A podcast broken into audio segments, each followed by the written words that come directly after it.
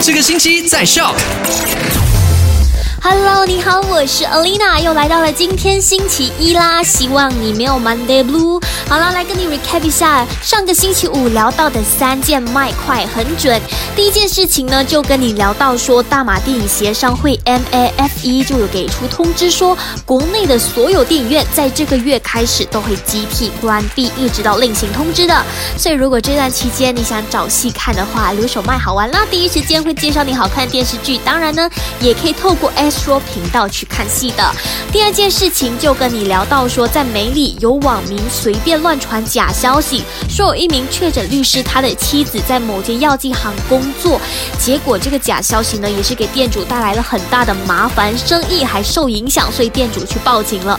疫情期间大家都已经很乱了，希望大家不要再散播假消息，做一个守法的公民，好不好？那第三件事情就跟你聊到说，有一名马来西亚的女生，她来自诗屋去。到台湾留学，结果遇害了。在上个星期四的时候呢，警方就在山区找到她被人家丢弃的的尸体。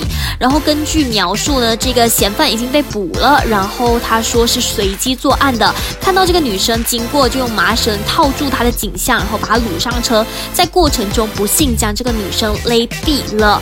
这件事情也是告诉我们说，男生女生都好，尽量不要走夜路，不要单独一个人晚上还不回家，在外面瞎晃，要照顾好自己的人身安全，好吗？好了，今天下午三点钟继续跟你聊 Stay Tuned，卖好玩，赶快到 Play Store 或者 App Store 下载 Shop S Y O K。